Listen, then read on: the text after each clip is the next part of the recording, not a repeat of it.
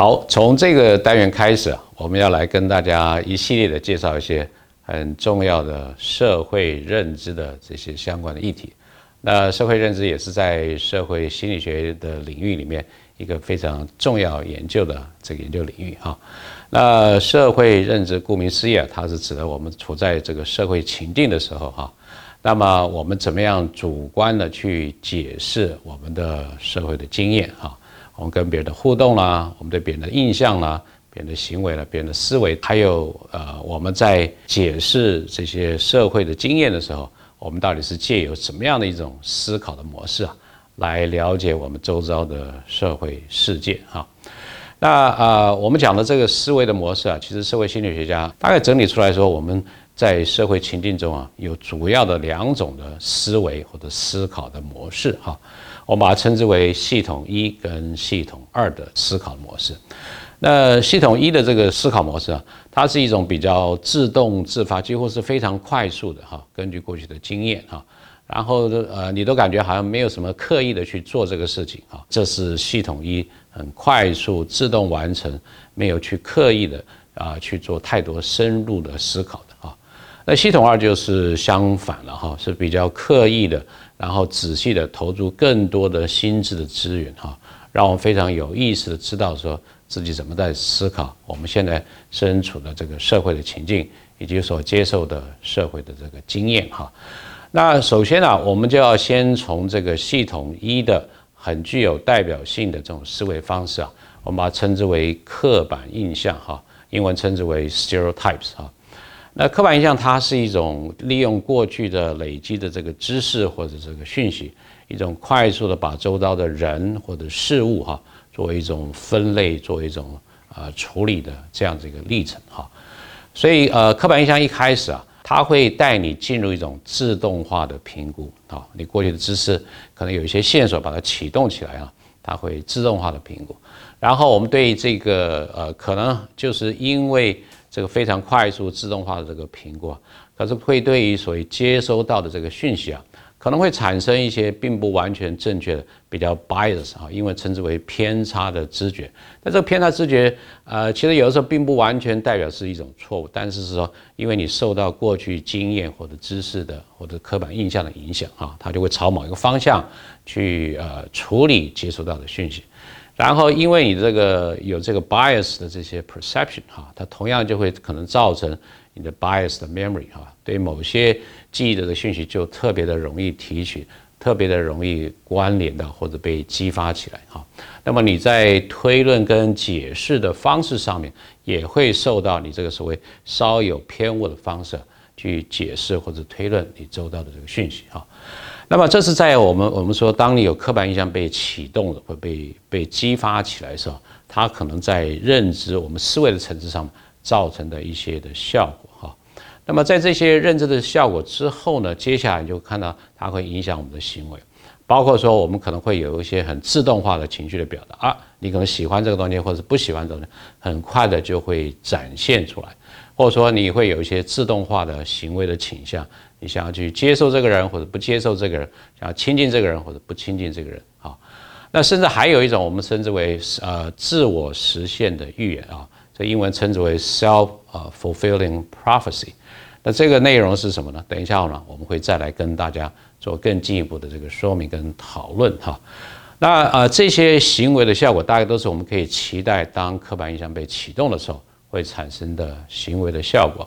但是我们是不是就只能够依赖刻板印象来认识周遭的人？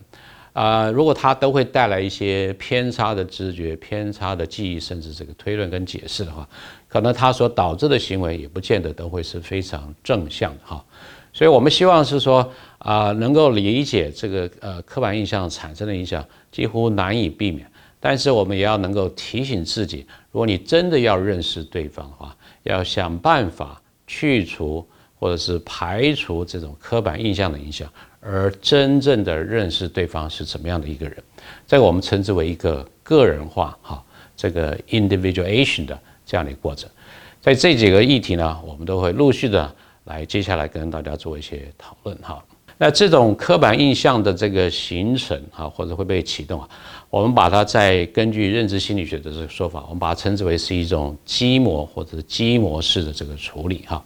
那这个字眼 schema 哈，或者 schematic processing，哎，大家也不用觉得太害怕或者太抽象，它指的就是我们呃对人事物的过去的信念或者这个知识。它累积的多时之后，它自然会有一些这个组织的方式。那这些组织方式都已经存在我们的脑袋里面，在我们的记忆库里面。它随时被启动的时候，就有机会由上而下来影响我们处理当下所遇到的这个讯息跟这个啊事情的这个状况。好，所以我们讲的这个刻板印象，可以说就是这种基模或者基模式的讯息处理的。它的一种产物哈，我们说它是一个对人的哈一种分类或者一种 subtype 哈一种更次的这个分类的这样的一个方式，我们就把它称之为刻板印象哈。那我们除了对周遭的人事会可能有这些刻板印象之外哈，那么我们对自己哈也可能会有所谓的自我的基模哈。那当然是你根据自己的经验，如果经常有机会。观察或者是反省，也会累积这些信念、这些观察、这些知识呢，那么形成对自己的这样的一个积模。有一些研究哈会显示说，这种积模式的这个处理，或者是刻板印象哈，刻板印象也算是一种积模式的这个处理。它经常可以在很瞬间、很短暂的时间，只要有一些讯息跟这个积模相符合，或者跟这个刻板印象相符合，就可能把它启动，然后造成一些。不管是思维的层次、认知的层次，或是行为层次的影响，哈，比如说，我们可以举一个例子，哈，有一个这样的实验是这样子做的，哈，那么它是让这些受试者呢去想象哦，只是用想象的方式，哈，那这个想象当然就是诉求说，哎，你过去可能有过一些这个经验或者一些这个信念，哈，就是说你想象你自己是一个大学的这个教授这样一种身份，哈。那当然，大概我们跟大学教授通常我们的刻板印象是说，哎，大学教授通常都是呃比较有见解，他的知识的丰富啊，经验的丰富等等哈。那或者说你想象你是一个呃喜欢足球，有点过分投入这个足球，我们称之为足球迷哈。但这个足球迷是啊，英文把它称之为这个 soccer hooligan。所以他要你想象的就是说，你是一个大学的教授，很有见解，很有知识。或者是一个观赏这个足球赛，然后你是非常热情，甚至有点盲目的这个足球迷哈。那么你想象了两分钟或者是五分钟这样子不同这个角色，其目的就是在启动啊教授或者是足球流氓的这个刻板印象，然后再让你从事一些智力的这个测验，而结果就很明显的，当你是想象教授的身份的时候，你在这个智力测验上的机智问答的表现啊，远远的要好过怎么样？当你在想象自己是一个疯狂的足球迷，所以这个也是呃一个很简单的实验，告诉我们说，当我们用一些线索去启动既有的刻板印象的时候，它可能对我们的认知的层次，以及对我们在行为层次上面的这些表现的影响哈啊。另外有一些这个神经造影的这个研究也会发现，当我们看到这个跟我们不同的这个所谓种族的人的这个影像的时候，尤其比如说看到。黑人的影像的时候，一开始我们对于这个不熟悉的这个族群啊，我们的杏仁核哈，它通常是代表一种负面的情绪，有的时候是恐惧，有时候焦虑这些情绪啊会起来。那啊，如果是黑人看到黑人影片，虽然他是一开始看到是陌生的这个照片，他的杏仁核会起来，但是过一段时间了，他慢慢就会下降。为什么？因为这个还是。呃，是是是跟我是同一个族群，但是如果是白人看到黑人的影片，他从一开始哈，那个刻板印象就会让他焦虑起来，就会害怕起来，然后一直会持续的下去哈，这是这样的一个差异。那另外我们还看到就是所谓的初始的这个效应，初始效应是说，假设我给你有关于一个人物的这个描述哈，然后我在这个讯息的安排上，我有两段文字哈。那这两段文字呢？一段是可能啊，代表说他是一个比较活泼啊，非常开朗啊，这个外向的人；另外一段文字呢，相对的哈，他似乎是一个比较内向害羞的人。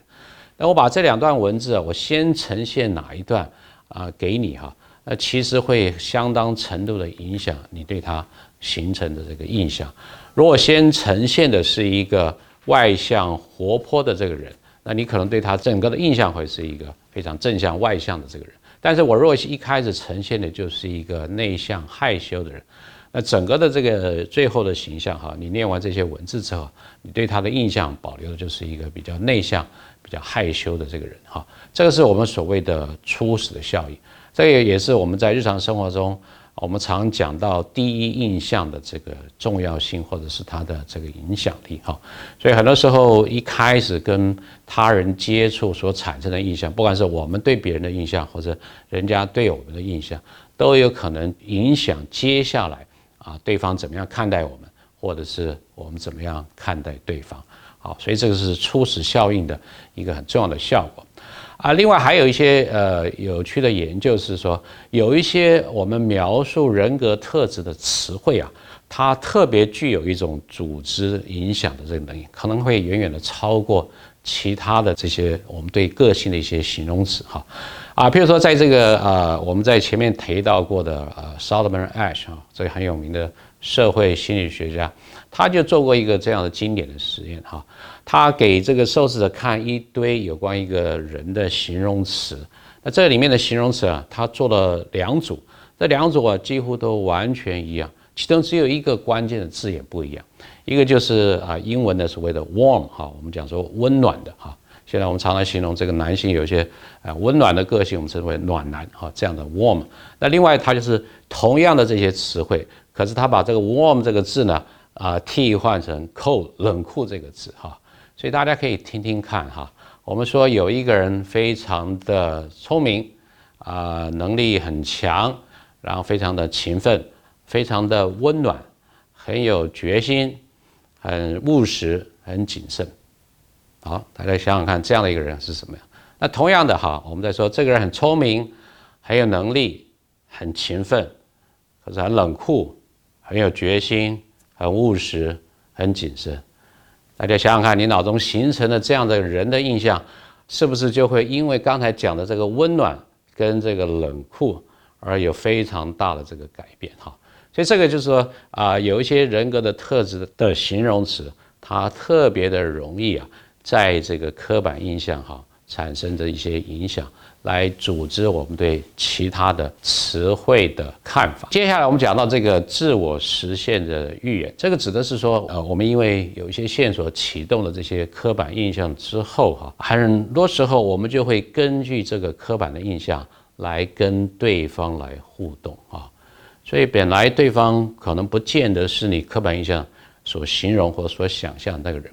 可是因为你有了这样的刻板印象。然后跟他互动的方式啊，就是依据这个刻板印象来互动，可能就会诱发对方怎么样做出符合你的刻板印象的行为，所以这样子就好像互相的印证，你有这样的刻板印象，而他也就有这样的行为。但是要记住，这些行为可能是根据你的刻板印象而有意无意之间把它诱发出来，所以我们把这个称之为 self-fulfilling prophecy 哈。所以这个就是有的时候我们常常会讲说，你看他就是这样的人。好，当你说他就是这样的人的时候，很可能就代表了由于刻板印象所造成的自我实现的预言的这样的一种情况。那这个都是我们要非常的小心的哈。啊，刻板印象不但是对他人的刻板印象，很多时候我们对自己，还有或是对我们自己所属的团体呢，也会有刻板印象。比如说我的身份啊，我是男生还是女生？或者是我的工作啊，就是我们对自己的这个所属的团体也会有这个刻板印象。我自己所属的这个团体刻板的印象，有的时候会产生啊另外一个很有趣的现象，我们称之为刻板印象的威胁哈，叫做 stereotype threat。这个指的是说，一旦这个刻板印象被启动，它可能会影响我自己的表现哈。比如说在国外的研究啊，经常会看到说，男生跟女生哈在数学的表现上面。是有一定的这个落差，那女生通常会觉得自己就是因为属于女性，所以这个数学就是不好，好像这个刻板印象非常的根深蒂固。所以如果我们把男生跟女生的受试者放在一个要测试数学能力的情境的时候，那女生通常会怎么样？因为看到当场也有些其他的这个男生，然后这里是所谓女生，所以这种所谓啊女生的数学能力会比较差，表现会比较不好的。这样的刻板印象被启动的时候，他就会呃造成转化成一种对自己表现上的这个担心跟焦虑，进而啊真正的就影响到他的数学的表现哈。所以这跟刚才我们前面讲的这个 self-fulfilling prophecy 也有点近似的地方，但这就是属于自己的所属的团体的刻板印象，那么被启动之后产生的威胁啊，甚至造成一个比较不好的表现的自我实现预言的这个结果。